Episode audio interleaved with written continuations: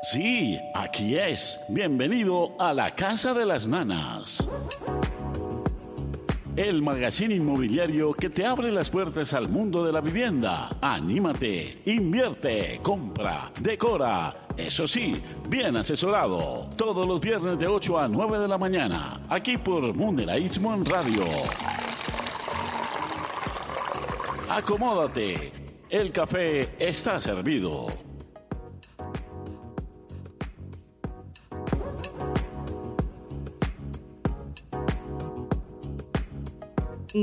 Bienvenida. Buenos días, gracias. Es un placer saludarlos en este día especial. Hoy iniciando con este gran programa, La Casa de las Nanas, y feliz de tener a Nana Baena, mi amiga del alma. Buen día, Nanita.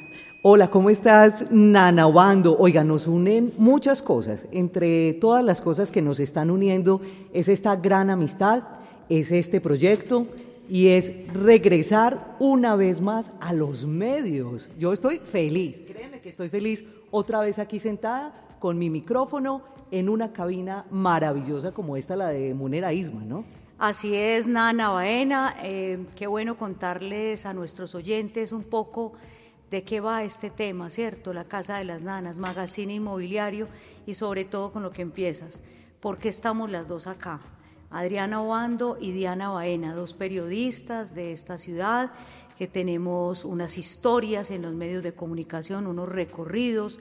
Ya nos vas a contar cuál es tu recorrido para que nuestros oyentes se empapen y se enteren eh, quiénes estamos aquí hoy, iniciando este gran proyecto que es para ustedes, al servicio de nuestros oyentes.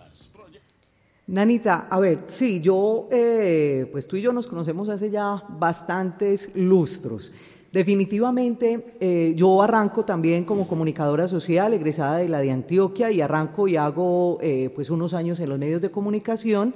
Por esos destinos de la vida me voy, pero regreso y ya me dedico desde hace 10 años al tema inmobiliario. Desde hace 10 años pues participo comercializando proyectos sobre planos, o sea, proyectos nuevos.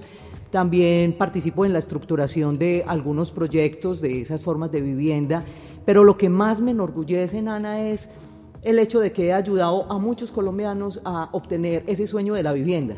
Y de eso yo creo que voy a morir orgullosísima. Y bueno, de aquí en adelante, pues también sigamos contribuyendo desde este espacio para ese, para ese objetivo. Yo creo, Nana Baena, que finalmente esa es la esencia. ¿Por qué estamos acá?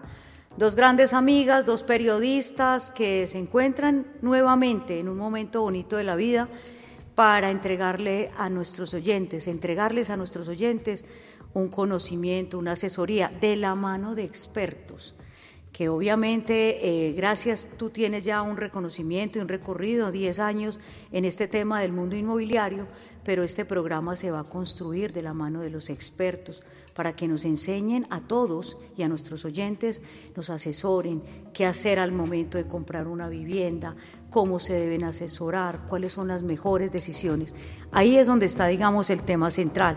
Y de parte mía, pues también un recorrido en los medios. Eh, felizmente haber compartido contigo, Dianita, en un noticiero de televisión local, de estar en Teleantioquia, en Telemedellín, en varios medios, pero hoy empezando este proyecto de ambas, este proyecto en esta maravillosa emisora Munera Isman Radio, que sin duda es para todos ustedes. Maravilloso, Nanita. Pregunta fundamental, ¿cómo le gusta el café? A mí el café me gusta sin azúcar, simplecito, fuertecito y bien caliente. Maravilloso, así se lo servimos. Bueno, señora, sin más preámbulos, entonces, ¿qué tal si arrancamos? Entérate de noticias, proyectos y novedades del sector. Primero aquí, en la Casa de las Nanas. Bueno, les contamos a nuestros oyentes que las tasas de interés de crédito hipotecario siguen posicionándose en mínimos históricos de acuerdo al Banco de la República. Esto sin duda estimula la demanda, aumenta la inversión en finca raíz, convirtiendo el año 2021 en un año, en un año idóneo para adquirir vivienda. Sí, señora. Y aunque la tendencia según la cual las ciudades con más valorización en inversiones de finca raíz pues son las, las grandes áreas urbanas. Hoy, sin duda alguna, esa mirada empezó ya a dirigirse hacia ciudades intermedias. Esto en parte pues por la escasez de tierras en, en la área metropolitana, pero también la pandemia nos ha dejado ciertos gustos distintos que seguramente más adelante vamos a ampliar. Claro que sí, trataremos ese tema en profundidad más adelante. Nana y oyentes, Bogotá, Medellín, Cali, Bucaramanga y Barranquilla están en el top 5 con la mayor oferta de vivienda nueva, usada y en arriendo, precisamente porque tienen alta demanda. En Bogotá, por ejemplo, la búsqueda en el segundo trimestre de este año fue del 42.54% y en Medellín del 25.23%. Muy bien, eso refleja la estabilidad y sobre todo, pues... Eh, digamos, la, abundancia que hay también de compradores y eso estimula este sector tan importante que es de la construcción y esto hace que en el segundo trimestre del 2021, de acuerdo a esas cifras que nos entrega el DANE, el índice del precio de la vivienda nueva en el segmento de apartamentos se incrementó en el 1.60% en comparación con el primer trimestre. En el caso de las casas, la variación fue del 0.79, pero esto gracias al gran estímulo de la demanda. Así es. También les contamos que un estudio presentado por la Galería Inmobiliaria deja ver que si bien los subsidios han sido claves para el resultado que está teniendo el sector de la vivienda en Colombia, ya lo hablaremos ahorita con nuestro gran invitado, el crédito hipotecario es la principal opción de pago, sigue siendo la principal opción de pago, representando el 81% de las alternativas para adquirir una propiedad. Bueno, y en cuanto a este estímulo del sector con el número de proyectos en Antioquia versus las ventas, para el mes de agosto del 2021 se censaron en total, imagínese usted, 606 proyectos residenciales para la venta de los cuales 64 se encuentran ya en, el en estado paralizado, que después vamos a analizar esas causas con nuestro invitado y esto da un gran total de 545 en estado de actividad.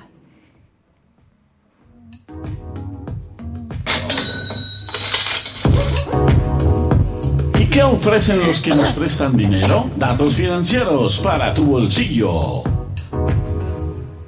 Bueno, señora, y un actor principalísimo de todo este sector de la construcción, de la vivienda y el inmobiliario es sin duda el sector financiero.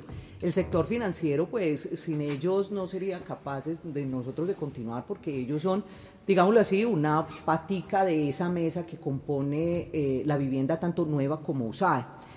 Hoy nos acompaña una mujer excepcional, lo digo porque la conozco, es una mujer que ha trabajado duramente y que nos ha convencido a todos los que estamos en el gremio inmobiliario de la gran oferta de créditos y sobre todo de que el Fondo Nacional del Ahorro anda reestructurándose para hacer un servicio excelente. Ella se trata, la doctora Sandra Milena Londoño, ella es gerente de vivienda regional de Antioquia de Fondo Nacional del Ahorro y hoy pues eh, con el agrado que nos acompaña en este nuestro primer programa. Así es, Dianita, ya tenemos a la doctora Sandra Milena Londoño para preguntarle con los buenos días y bienvenida a la Casa de las Nanas, doctora Sandra. Empecemos por ese tema del ahorro programado. ¿Qué es el ahorro voluntario, doctora Sandra?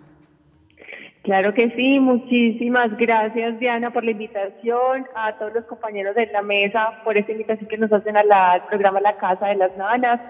Eh, un saludo especialmente a todos los oyentes en Medellín, municipios cercanos que nos escuchan a esta hora y nos encantan esos espacios para, para invitar a los clientes a que finalmente se den la oportunidad de, que ese sueño de vivienda propia sí es una realidad. Entonces, eh, con nosotros Fondo Nacional del Ahorro está el canal para poder acceder a ese crédito hipotecario, que es la cuenta de ahorro voluntario. Entonces, frente a esta pregunta, quiero iniciar con un dato, y es que, ¿sabían ustedes que el Fondo Nacional del Ahorro, nosotros le financiamos vivienda a quienes no tienen un trabajo formal o un contrato de trabajo estable o son independientes? Nosotros lo logramos a través precisamente de la cuenta de ahorro voluntario contractual, y es un elemento clave que le permite al Fondo Nacional del Ahorro aplicar esa lógica inversa que manejan el sector financiero tradicional, donde comúnmente las personas que les mencioné están excluidas por el sistema financiero o peor aún, se les presta a una tasa de interés más costosa a quienes menos tienen ingreso y más económica la tasa para los que tienen unos mayores ingresos. Aquí entonces nosotros lo hacemos de forma diferente. Doctora Sandra, ahí permítame solo un segundo, qué buen tema este porque en el mercado laboral es una queja permanente. La gente dice, vea, yo tengo este contratico, tengo un contratico de prestación de servicios, la historia laboral mía no es tan fuerte. O ambulante. Exacto, eh, eh, se dedican a otro tipo de actividades y esta noticia que usted nos está dando pues es muy importante para nuestros oyentes porque obviamente ya no estamos hablando de exclusión, sino por el contrario, de inclusión. Así es de verdad que sí nos mueve mucho el sentido social de que las personas sí accedan a ese crédito hipotecario, eh, que dependiendo de la actividad económica, sea formal o informal, con nosotros sí puede tener ese, esa solicitud de crédito. Eh, y finalmente el ahorro voluntario hace que tenga esa dinámica y esa disciplina de ahorro, porque es muy importante, se nos va a llegar ese crédito hipotecario, entonces hay que tener ese hábito de ahorro y precisamente eso es lo que hace la cuenta de ahorro voluntario, ayudar a que las personas se vayan disciplinando, muy acompañados por nosotros para que ese sueño de vivienda se haga realidad. Entonces, eh, finalmente en la apertura pactamos unas condiciones de ahorro, generamos esa cultura eh, y acceden a un crédito que finalmente con el Fondo Nacional del Ahorro sí tenemos esa bondad y es que por ley es la tasa de interés más baja del mercado. Entonces, importante expliquémosle, expliquémosle a nuestros oyentes así para que nos quede bien, bien entendidito este ahorro programado. ¿Se necesitan grandes sumas mensuales para ahorrar? ¿Cuántas sumas? ¿Qué, ¿Cómo hago yo si la estoy escuchando en este momento de Caucasia o la estoy escuchando, no sé, del Oriente Antioqueño o de San Pedro de los Milagros? ¿Cómo hago yo para hacer este ahorro y de qué cuantía estamos hablando?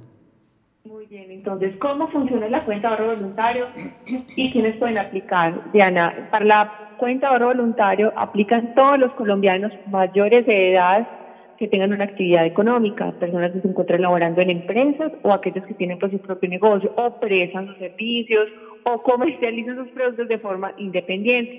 Eh, y es el canal pues para que podamos acceder a crédito hipotecario. ¿Cómo funciona entonces? Eh, contamos con diferentes puntos de atención presenciales aquí en Antioquia, que son Mallorca, la Plaza de la Libertad de la de Teleantioquia. En Oriente tenemos un punto de atención en el Parque de Río Negro y también tenemos un punto de atención en apartado. Entonces, las personas que tienen la facilidad de acercarse a los puntos de forma muy organizada para ellos, Primero lo que hacemos es solicitar un turno a través de la página web nuestra que es www.epna.gov.co. ¿sí?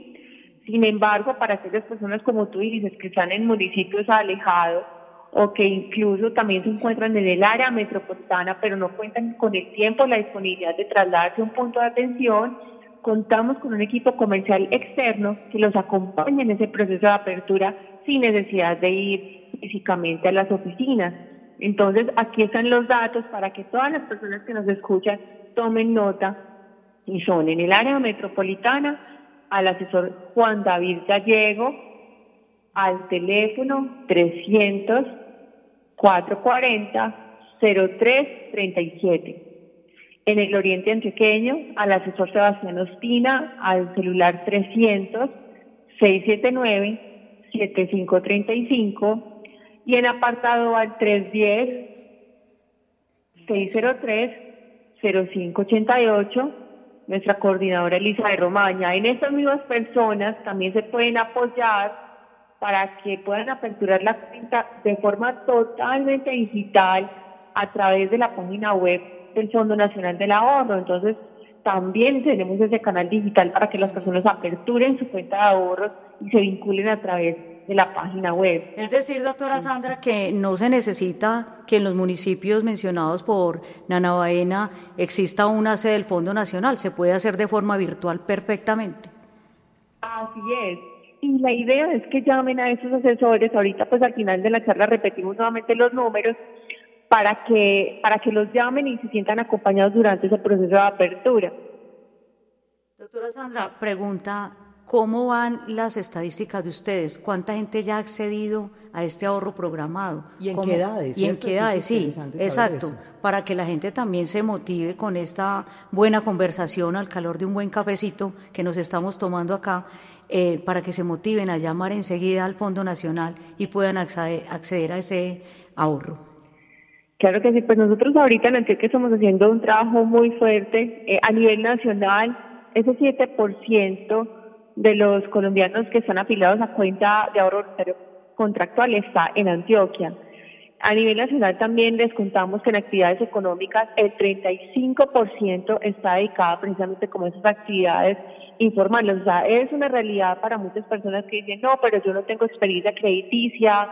Eh, el crédito hipotecario con nosotros se puede convertir en esa primera experiencia crediticia, esa experiencia financiera eh, y contarles que efectivamente si ese 35% obedece a clientes que son informales, clientes independientes, eh, y la invitación de verdad a que se vinculen con nosotros, con el Fondo Nacional.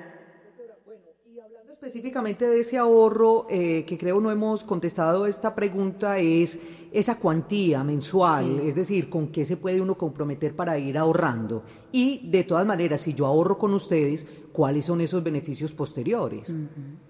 Muy bien, gracias Diana por esa pregunta. Entonces, les contamos que el tiempo mínimo para realizar el ahorro será entre 1 y 12 meses.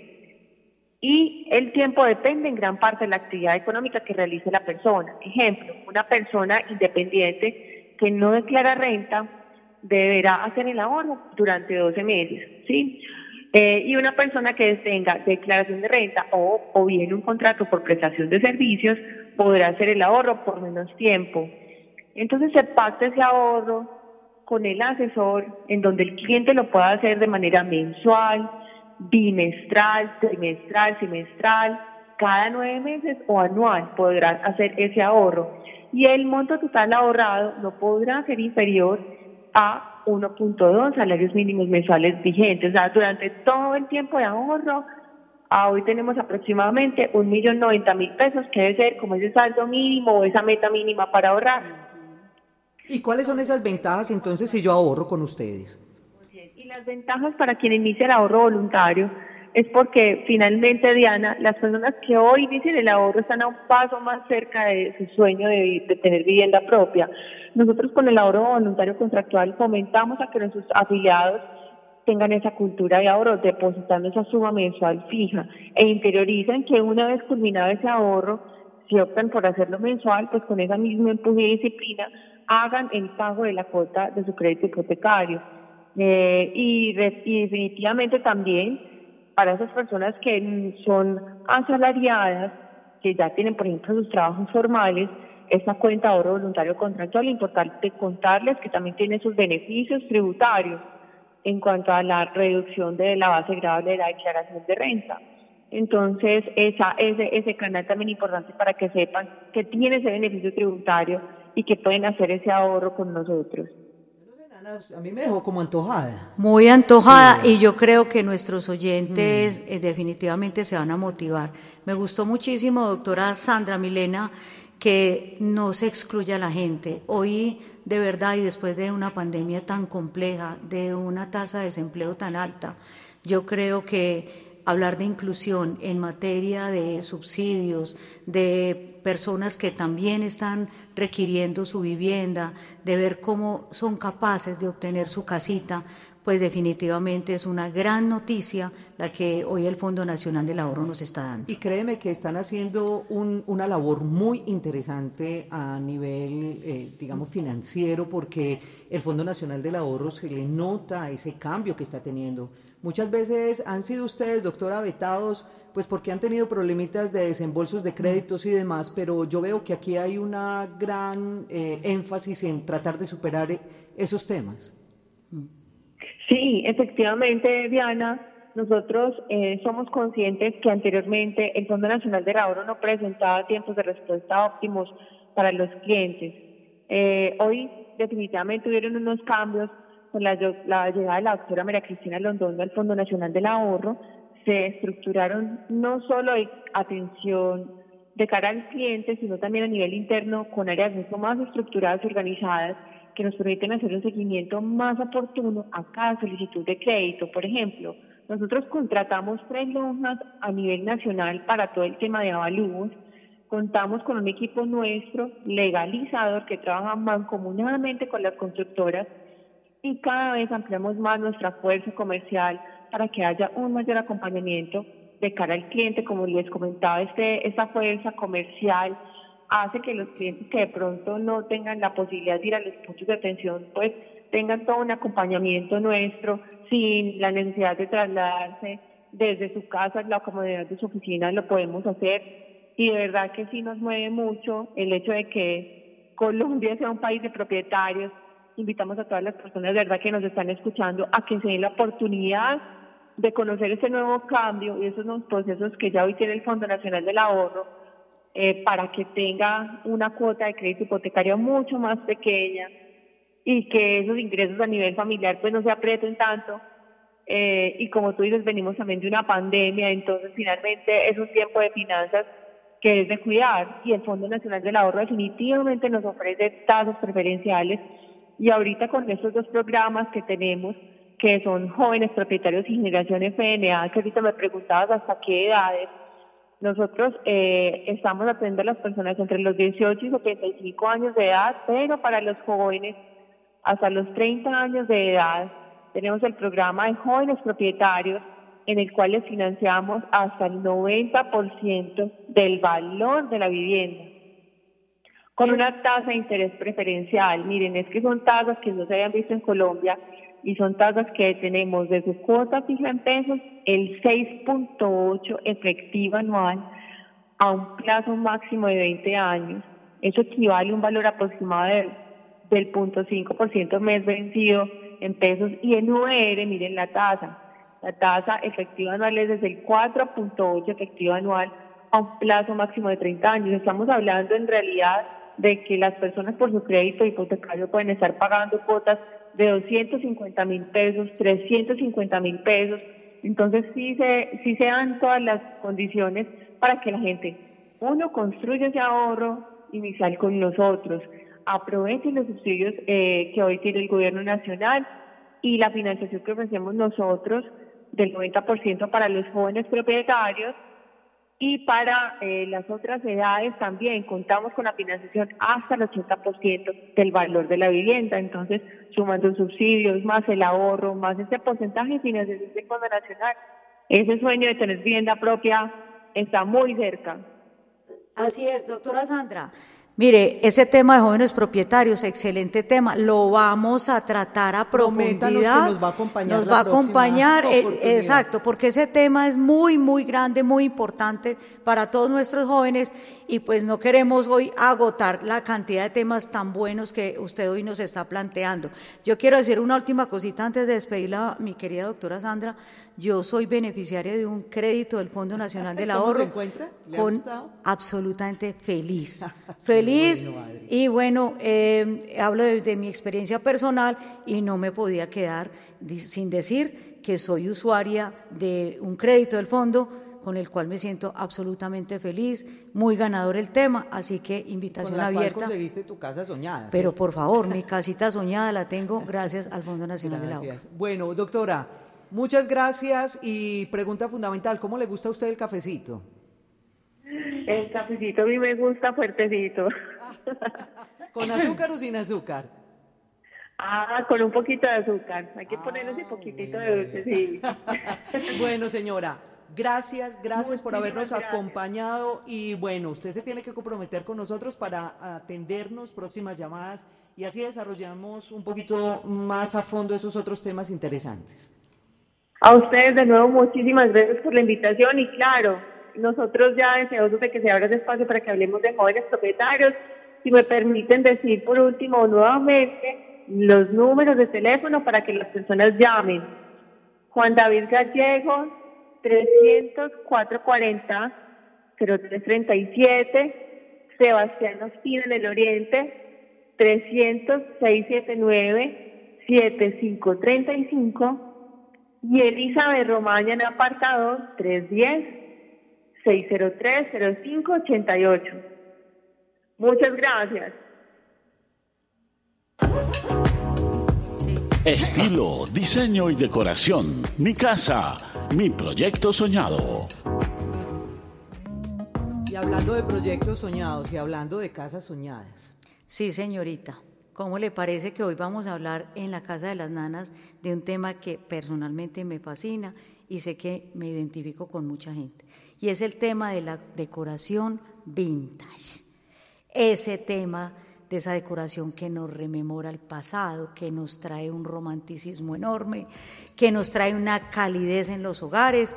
Obviamente es un estilo, todos tenemos estilos distintos, pero Nanita, por ejemplo, ¿usted recuerda un antiguo baúl que ha pasado de generación en generación y que lo va teniendo uno ahí como para darle una manito de pintura y actualizarlo? Claro que sí, vea. Yo conservo de mis abuelas, eh, no sé si usted se acuerda de esas máquinas de coser Singer, pues Sí, señora. conservamos una de esas mesitas que la tenemos como una joya.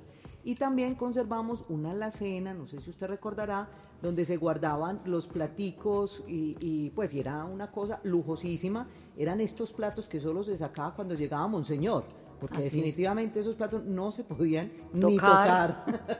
Esas alacenas, eh, Nanita, le cuento que hoy de moda, incluso en los salones, con unos colores vistosos, unos colores hermosos, con unos, digamos, unos vidrios hermosos también, puestos en un buen salón, pues ahí no solo nos rememora nuestra historia, sino que le da un toque mágico a nuestra decoración y por eso hoy queremos hablar un poquito de eso, porque la gente también debe saber que en la Casa de las Nanas vamos a hablar de estos temas, de estos temas de decoración, de las plantas, de todo ese tema que nos convoca en las viviendas. Claro que sí, de la seguridad en las casas, es decir, cómo hacer ese hogar o cómo hacer de esa casa ese, ese lugar soñado, ese lugar en el que nosotros le invertimos como tanto tiempo y tantas expectativas y tantos sueños, porque a la final es donde se desarrolla nuestra vida, nuestra vida íntima, nuestra vida de familia, nuestra vida, pues yo creo que los mejores momentos uno los pasa en la casa. Total.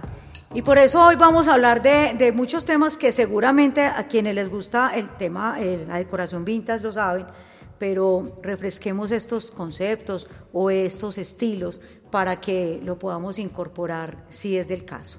Estamos hablando de que el color de base es el blanco o el blanco roto, este último que se logra con la técnica artesanal de, de decapé o decapado, que es la que le proporciona a la madera un aspecto como envejecido, se ve divino. hermoso. Que se ve de fondo como un verdecito, como un cafecito, como... Sí, Estos blancos, sobre todo en estos blancos, queda de fondo como una tonalidad café y hay una cosa muy importante, Nana, y es que definitivamente se puede hacer perfectamente en la casa.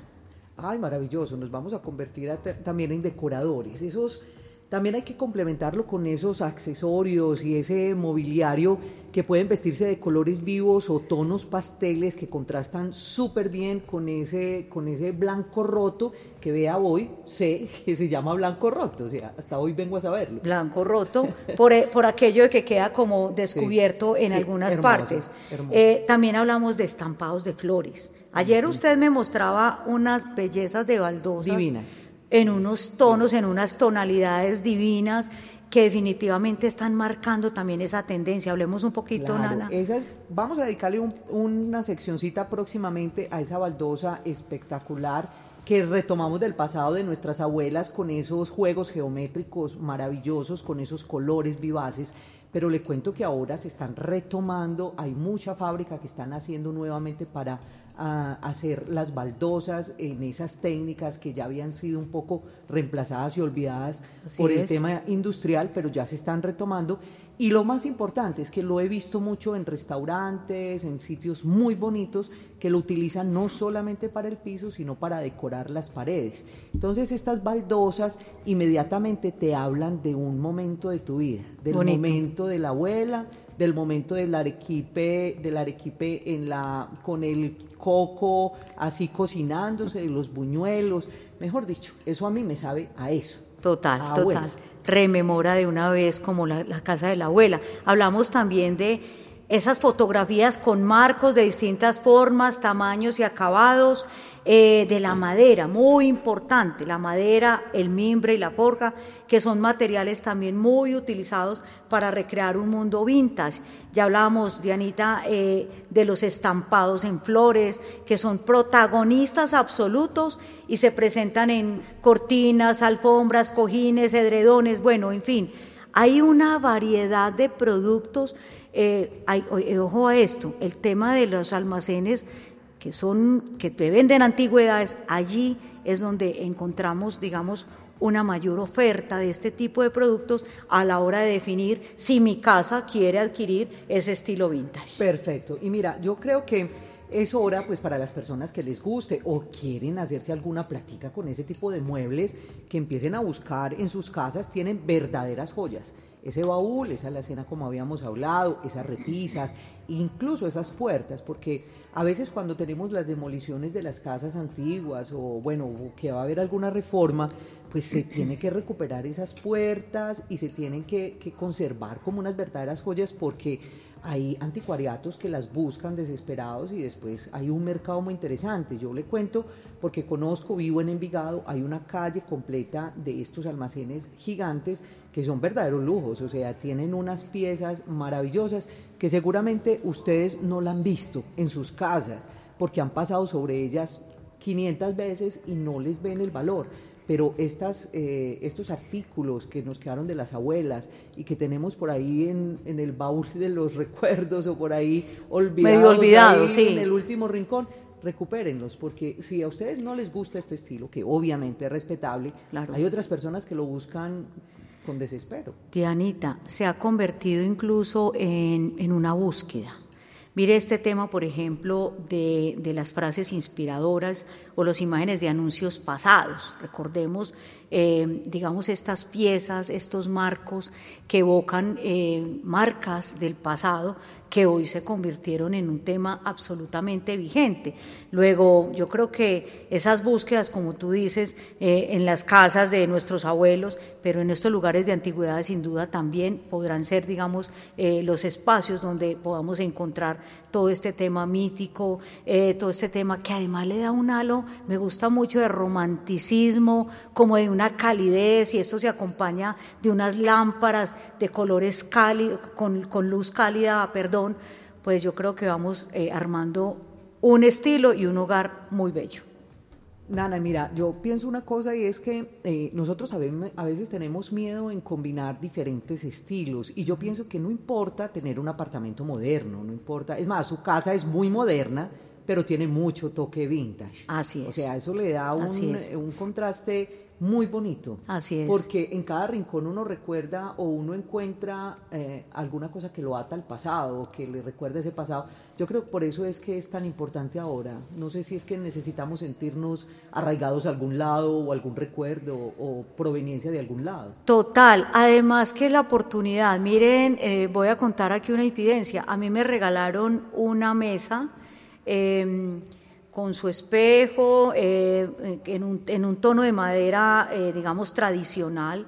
Y como le quiero dar un poquito, digamos, esa calidad, calidad vintage al apartamento, eh, me, nos pusimos a la tarea y con la técnica de la que hablábamos ahorita, que se puede hacer perfectamente, pues nosotros nos pusimos a, a lijar, a aplicar los blancos y logramos que esa mesa adquiriera ese, ese tono vintage y esa calidad vintage que eh, todo el mundo que llega dice, ¿dónde la compró? La compró, no, nos la regalaron y la, y la pusimos con ese tono que queríamos. Yo creo que la recuperamos y la recuperamos hermosa, eh, dándole nuestro propio estilo. No, y maravilloso también porque el tema de, del complemento ideal para esta y cualquier decoración, sin duda alguna, son las plantas. O sea, yo, yo llamo esas compañeras con las que uno tiene que convivir, eh, esas compañeras que le recuerdan a uno ese verdor, la naturaleza, el aire, o sea, todas esas cosas maravillosas de las que uno, por fortuna, hoy en día todavía puede disfrutar. Y qué mejor que tener esas plantas cuidaditas, bien bien, bien, bien consentidas, porque esas son las consentidas de la casa. Se lo digo pues también como por, por, experiencia personal, mi mamá es una que adora sus matas por encima de todo y mi casa siempre, yo desde que tengo uso de razón, recuerdo que en mi casa siempre ha estado repleta de matas.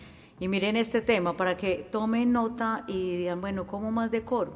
Un teléfono de los años 50, un jarrón afrancesado de color turquesa, eh, cuadros imperio, frascos de perfumes antiguos, eh, lámparas, cestos de mimbre, baúles desgastados como lo veíamos, lo hablábamos ahorita, relojes antiguos, eh, las tazas de Anita, lo que mencionabas de esa, de esas, de esa losa, de esa porcelana linda que no se sacaba antes sino para las visitas especiales, hoy cobraron una vigencia total. Sí, maravilloso. Toda la familia tomando en el, en el pocillito medio roto, pero allá estaba esa porcelana que podemos recuperar de nuestras abuelas.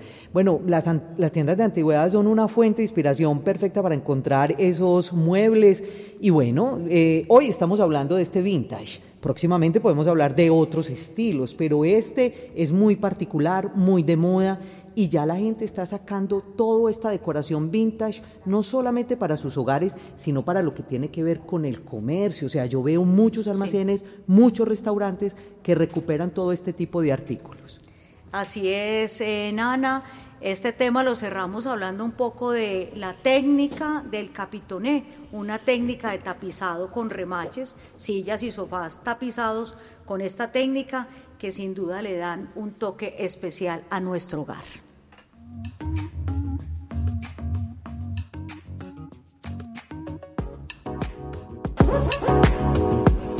Y hoy el invitado a la casa de las nanas es... Bueno, ¿y cómo empezar este programa sin que nos acompañe, por Dios, el doctor Eduardo Loaiza? Él es el gerente de Camacola, Antioquia agremiación importantísima en este país y en Antioquia más, representa a todo el gremio constructor, es decir, no solamente a las constructoras, también a todos los proveedores de insumos. Y bueno, y yo sé que el, el doctor en esta agremiación en cabeza del doctor Eduardo, pues hace muchísimo por nosotros, no solamente defendernos ante las políticas nacionales, sino que también mucha educación. Él nos tiene eh, siempre informándonos, siempre mostrándonos cifras, siempre animándonos y siempre echándonos para adelante. Entonces, bueno, doctor Eduardo, bienvenido. Muchísimas gracias por estarnos acompañando hoy en nuestro primer día de la Casa de las Nanas. ¿Ya le sirvieron el tintico? Hola Diana, un gusto estar aquí con ustedes, un gusto eh, ser el invitado para inaugurar este importante magazine y programa que sé que va a ser un éxito porque tiene un enfoque muy de información y orientación y pedagogía a las personas que los escuchan, también a los oyentes un saludo muy especial. Eh, el tinto ya me lo ofrecieron y sé que el de aquí tiene fama.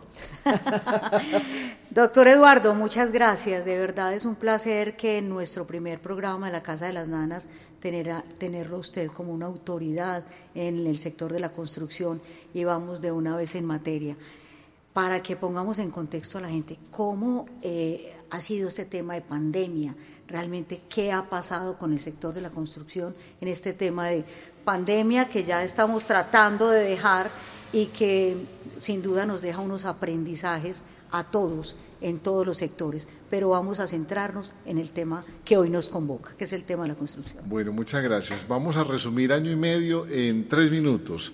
Con la pandemia había que apoyar las decisiones de las autoridades y el gobierno nacional, que primero había que proteger la vida y la salud de los colombianos. Todos para la casa y todas las actividades económicas cerradas. Sin embargo, el gremio le propuso al Gobierno Nacional unos protocolos de bioseguridad inspirados en otros países como Alemania y Corea que habían ido más adelante en la pandemia y se habían dado cuenta que por la naturaleza del sector, donde pueden trabajar por cuadrillas, en sitios separados, en pisos diferentes, en áreas abiertas, etcétera, y con medidas de bioseguridad, el sector podía ser uno de los primeros y fue el primero en la reactivación con medidas de bioseguridad. En dos o tres meses de haber reiniciado las labores del sector de la construcción, unos 323 proyectos en Antioquia, 140 mil trabajadores, hubo 2.000 contagios en todo el departamento y cuando se abrieron todos los sectores de la economía había 2.000 contagios diarios. Entonces se comprobó que el sector no era un foco de contagios y los trabajadores muy juiciosos y también las empresas. El sector se resintió en marzo, abril y mayo a niveles de la década de, hace dos décadas, cuando la crisis del UPAC, caídas del 80% en las ventas. Sin embargo, en el segundo semestre el sector se empieza a recuperar y la gente vio la inversión inmobiliaria como un refugio de inversión a largo plazo. Y ahí entraron los incentivos del Gobierno Nacional de anuncio de 200 mil subsidios para 200 mil familias, 100 para vivienda de interés social, 100 para clase media. El sector en el segundo semestre empezó la recuperación de las ventas y este año estamos en el inicio de la recuperación de la actividad edificadora. Fuimos el primer sector en el país, en Antioquia, que recuperó el 100% de los empleos que tenía antes de la pandemia y esperamos este año llegar a unas ventas de, de unas 24 mil unidades de vivienda en Antioquia, más de 200 mil en el país y seguir siendo pues, uno de los sectores claves generadores de empleo y para mover el PIB y la economía no solo en Antioquia sino en el país. Esta pandemia nos cambió el chip a todos. Yo recuerdo que en ese momento pues todos nos tuvimos que ir para la casa, pero las ventas tenían que continuar. Por lo tanto, esas famosas salas de venta, esos apartamentos modelos que tanto le encanta visitar a las personas, pues ya no era posible hacerlo. Por lo tanto, regresamos. Pero doctor, ese comportamiento en ventas, eh, entiendo ser resentido, pero después se acomodó y acopló a esas atenciones virtuales. El mercado, Diana, el sector, los compradores, los inversionistas, se acomodaron a la nueva realidad de la virtualidad, de la limitación. Casi que las salas de ventas era secundario. La gente empezó a mirar las revistas virtuales, buscar las empresas constructoras, las empresas que tenían respaldo a través de la página del gremio, a llamar, a preguntar, a buscar en Internet, a comparar, a mirar comentarios de compradores sobre esos proyectos en, otros, en otros puntos, etcétera, a hacer las simulaciones de crédito de los bancos por internet, a estar muy informados y casi que las salas de ventas era ya a firmar documentos que pasaban en cualquier momento, así las salas de ventas estuvieran cerradas el fin de semana. Y tuvimos de las 21 mil viviendas vendidas el año pasado, nosotros tenemos un cálculo de que cerca de 14 mil estuvieron basadas o el 100% o basadas preponderantemente eh, o mayoritariamente en el tema digital. Entonces el mercado cambió, evolucionó, mejoró y yo creo que esos son pasos que llegan para quedarse, para combinarse y la gente aprendió a hacer la compra en buena parte digital. Cambió y está en un buen momento. Vamos a centrarnos entonces, doctor Eduardo, en la pregunta. ¿Es el momento de adquirir vivienda? ¿Estamos en un buen momento en el sector de la construcción para que la gente adquiera vivienda? La respuesta es corta y larga. La respuesta corta es sí. Y la larga es ¿por qué? Porque están dadas todas las condiciones, difícilmente repetibles para que la gente lo considere un buen momento para comprar vivienda, porque hoy es más fácil comprar de, de, lo que la gente se imagina y si ahora tenemos tiempo podemos explicar un poquito. Y hoy es muy fácil hacer realidad el sueño de tener vivienda propia, no solo en personas de bajos recursos y estratos eh, que necesitan un subsidio del Gobierno Nacional o de las cajas de compensación, sino en clase media.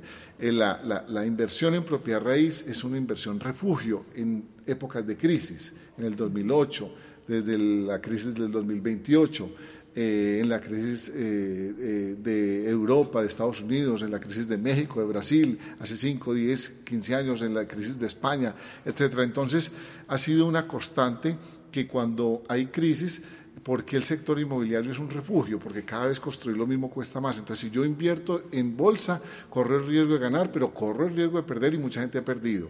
Si compro moneda pensando que después la voy a vender más cara, de pronto baja y pierdo plata.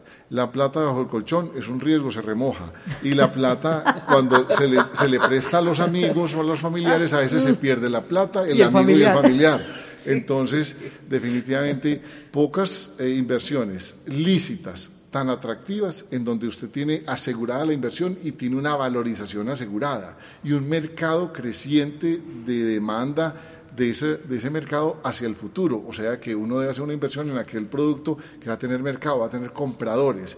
Y sí que tenemos compradores asegurados en el futuro porque seguimos creciendo al 2.3% anual en el país. ¿Qué es eso? Que se crean 230 mil nuevos hogares cada año que salen a buscar vivienda nueva en primer lugar. Si no la encuentran, se acomodan con usada. Entonces, construir lo mismo cada vez cuesta más porque los costos de construcción hay que trasladarlos a, a los precios finales en los nuevos proyectos. Entonces, eso es una inversión atractiva y la gente lo entendió. Y hoy, pues, para resumir, solo para dejarlos planteados, hay oferta de crédito, de entidades, de modalidades de crédito, oferta de proyectos, unos 3.500 en el país, en Antioquia tenemos unos 750. Sobre planos, el 76%, el 18% en construcción, pronto a entregar. Y eh, hay distintas modalidades. Se le entrega sobre planos eh, se le congela el precio, se valoriza el inmueble, no se le cobran los intereses, eh, tiene la concurrencia de subsidios de la Caja y del Gobierno Nacional, hay subsidio a la cuota inicial y hay subsidio a la tasa de interés. En clase media el subsidio a la tasa de interés, que es una disminución en la cuota mensual del crédito. Adicionalmente, yo puedo usar la cuenta FC para disminuir mi ingreso y la retención en la fuente. Y en lo que pagué de intereses el año pasado me lo puedo descontar cada año en la declaración de renta. O sea que hay incentivos de subsidio, eh, beneficios tributarios, plazos oferta, eh, valorización. Eh, están dadas las condiciones. Están dadas todas las condiciones. Bueno, como estamos invitando a todas estas personas y a la gente que nos está escuchando, tanto del área metropolitana como de los municipios a los que llegamos a través de Munera Isman, eh, doctor, ¿cuáles son, según usted, esas cosas que no podemos descuidar? El usuario no puede descuidar al momento de hacer una inversión. Hablemos de vivienda nueva en este caso. Bueno, algo que es muy importante es tener claro yo para qué quiero hacer la inversión, para cuándo la necesito, con qué recursos cuento y decir la verdad. O sea que si yo mmm, puedo una vivienda de 250 millones de pesos, no me meto en una de 500 porque me voy a ahorcar. Yo puedo decirle a un contador amigo o un familiar que me dé un certificado con mayores ingresos. Yo soy el que yo mismo me estoy engañando porque voy a aguantar las tres primeras cuotas, a la sexta tiro la toalla. Entonces, eso es muy importante saber uno dónde está y más bien después vende esa inversión.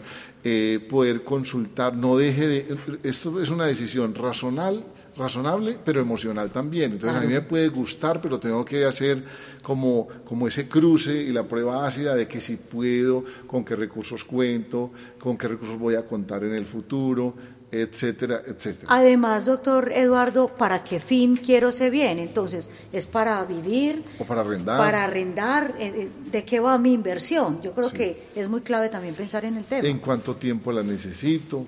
Eh, si hay un hijo que va a terminar en la universidad en unos años, en tres años de pronto ya esté aportando y, él haya, se haya comprometido. Yo no soñar que cuente con nuevos recursos y él está pensando es en casarse en dos años y entonces, eh, etcétera. Que mi familiar que vive en el exterior, que hoy ese cambio del dólar y el euro al peso se les multiplica, también eh, a, veces dicen yo quiero invertir también con un familiar, ver si yo aplico un subsidio de las cajas, preguntar que no cuesta. A veces la gente le da pena preguntar, a veces la gente no hace las cuentas, hay que coger lápiz y papel y echar calculadora. Eh, es que cómo voy a hacer el, pago de la cuota inicial. normalmente los colombianos pagan la cuota inicial con un ahorro programado que se basa en cesantías, primas de servicios o mm, sin hacer un sacrificio si hace un esfuerzo. Ya no voy a pasear dos veces al año, sino una. Ya no vamos a hacer estas actividades todas, sino no dejo de hacerlas, pero hago una parte y el resto lo voy ahorrando. En dos o tres años tiene el CASE para una cuota inicial. Y la cuota inicial prácticamente toda se le financia durante, usted pisa y se le financia durante todo el tiempo que dure el proyecto para que se lo entreguen. O sea, si yo hoy eh, piso en un proyecto que me lo van a entregar en dos o tres años, me dan dos o tres años para pagar la cuota inicial o hasta más. Entonces eso da una facilidad. Y tengo ese tiempo para tramitar el crédito con la entidad financiera. Hay personas que dicen, es que yo tuve un celular y me reportaron o una cuota de una negocio, entonces estoy reportado y ni siquiera se acerca la posibilidad de buscar si le prestan. Ya hay una ley de habeas data, que en qué consiste, que le da un plazo a las personas que hayan estado reportadas de un año para que se ponga al día. ¿Qué es ponerse al día? Pagar o hacer un acuerdo de pago. Y cuando haga eso, a los seis meses sale de las bases de datos. Entonces, mientras me entreguen el inmueble en dos o tres años, yo tengo tiempo de sanear esa situación. Entonces, un error es eh, no consultar bien, no mirar todas esas posibilidades, eh, eh, no hacer cuentas, no ver cómo puedo sanear aquellas dificultades. Y un error es no informarse para no darse cuenta de que es más fácil de lo que se imaginan. Claro que sí, porque en el momento, cuando llega la persona a ese momento del crédito, que es el momento, digamos, final de, de ese sueño de tener la casa, eh, más o menos se solicita durante o antes de seis meses de que se le entregue mm, pues lo que ha comprado. Sin embargo, como dice el doctor, se encuentra a veces con unas sorpresas terribles y es que no le van a prestar por, por cosas como esa. Te reportaron por un celular o te reportaron porque eras ecodeudor y no lo recordabas. Entonces sí es muy importante saber esa experiencia crediticia de las personas, incluso las mismas salas de venta, en algunas usted puede preguntar cómo me encuentro o dar la autorización para que le hagan una investigación eh, si está o no reportado. Como una consulta. Claro, una consulta más que, más que reportarlo, es una consulta.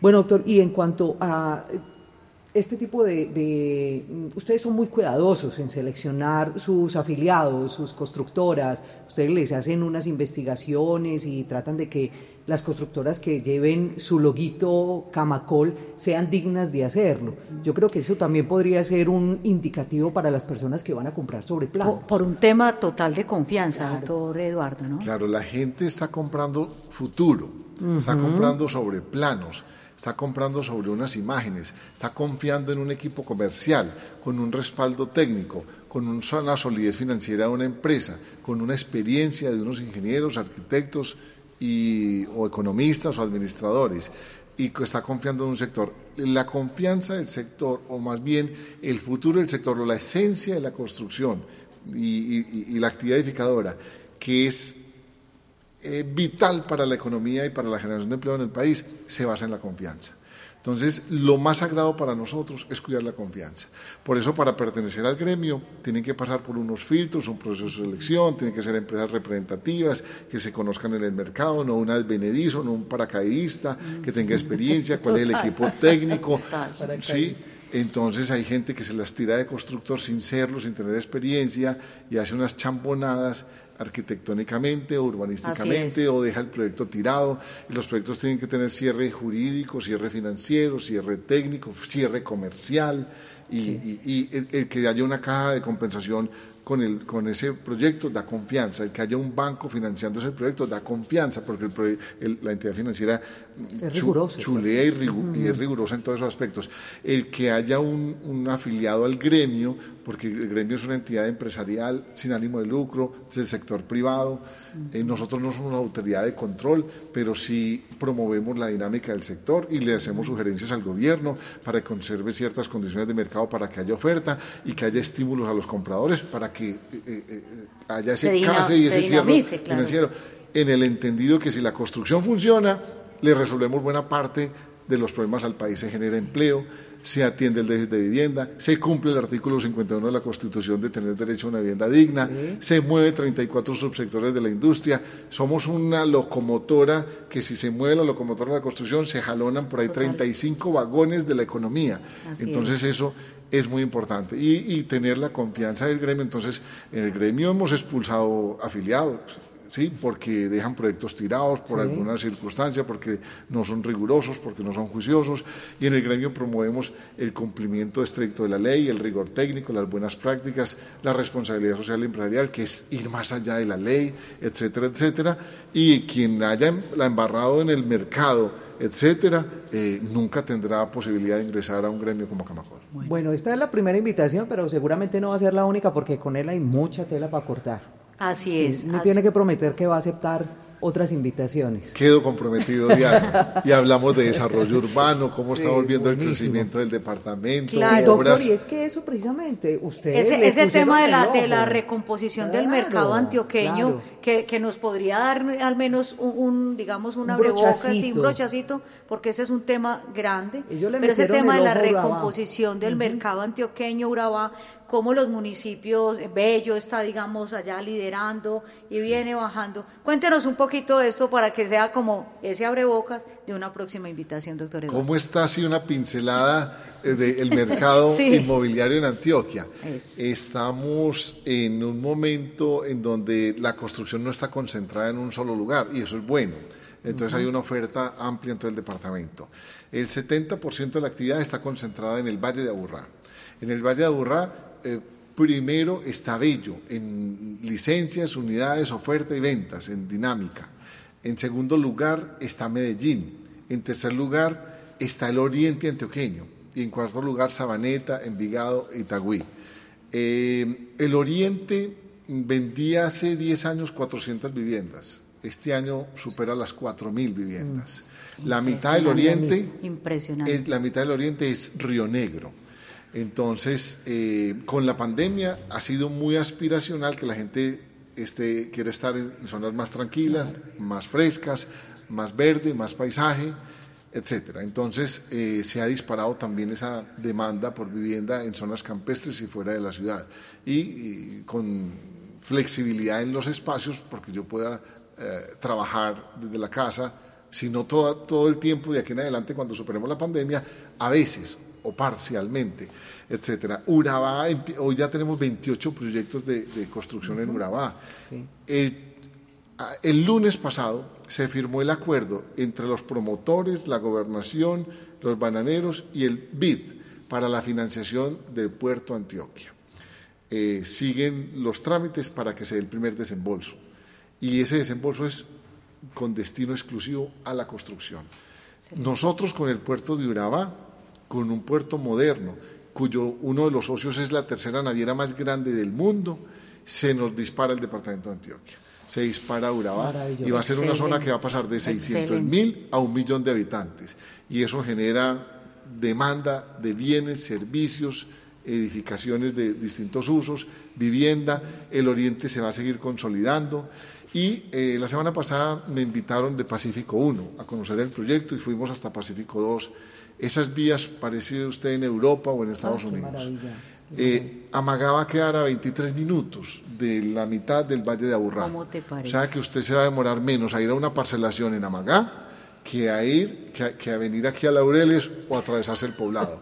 Eso nos- Maravilloso, ¿ah? eso Voy a- nos voy a empezar a hacer cuentas a ver para dónde nos vamos a vivir. el año entrante empieza a operar el segundo túnel y la segunda calzada al occidente. Ok. Santa Fe de Antioquia, que quedaba hora y media y dos horas o más por los tacos, va a quedar a 40 minutos. O sea que por fuera del Valle de Aburrá, esas zonas es como si las acercáramos, como si se recortara la distancia y entonces vamos a tener un- una centralidad de Antioquia ampliada, llena de oportunidades, de obras que van a valorizar y a transformar este territorio y que va a ser atractivo a la región, no solo para nosotros, sino para muchos extranjeros que ya nos ven como un buen destino para pasar incluso su jubilación o para venir a pasar buenas temporadas de meses al año. Entonces, si los demás de afuera nos están viendo con esa inversión individual o familiar o institucional como un destino de inversión, ¿cómo no lo vamos a ver nosotros para invertir en nuestra zona? En Y es que nuestra tiene región? que ser, tiene que estar pasando cosas maravillosas en el Urabá para que ustedes, ustedes yo sé que donde ponen el ojo ponen, etcétera,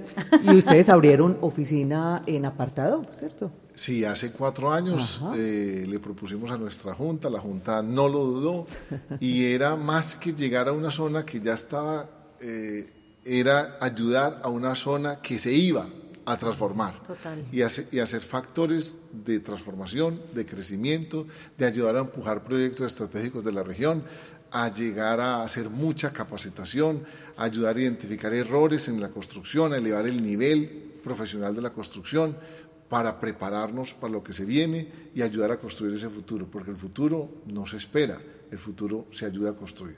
Excelente.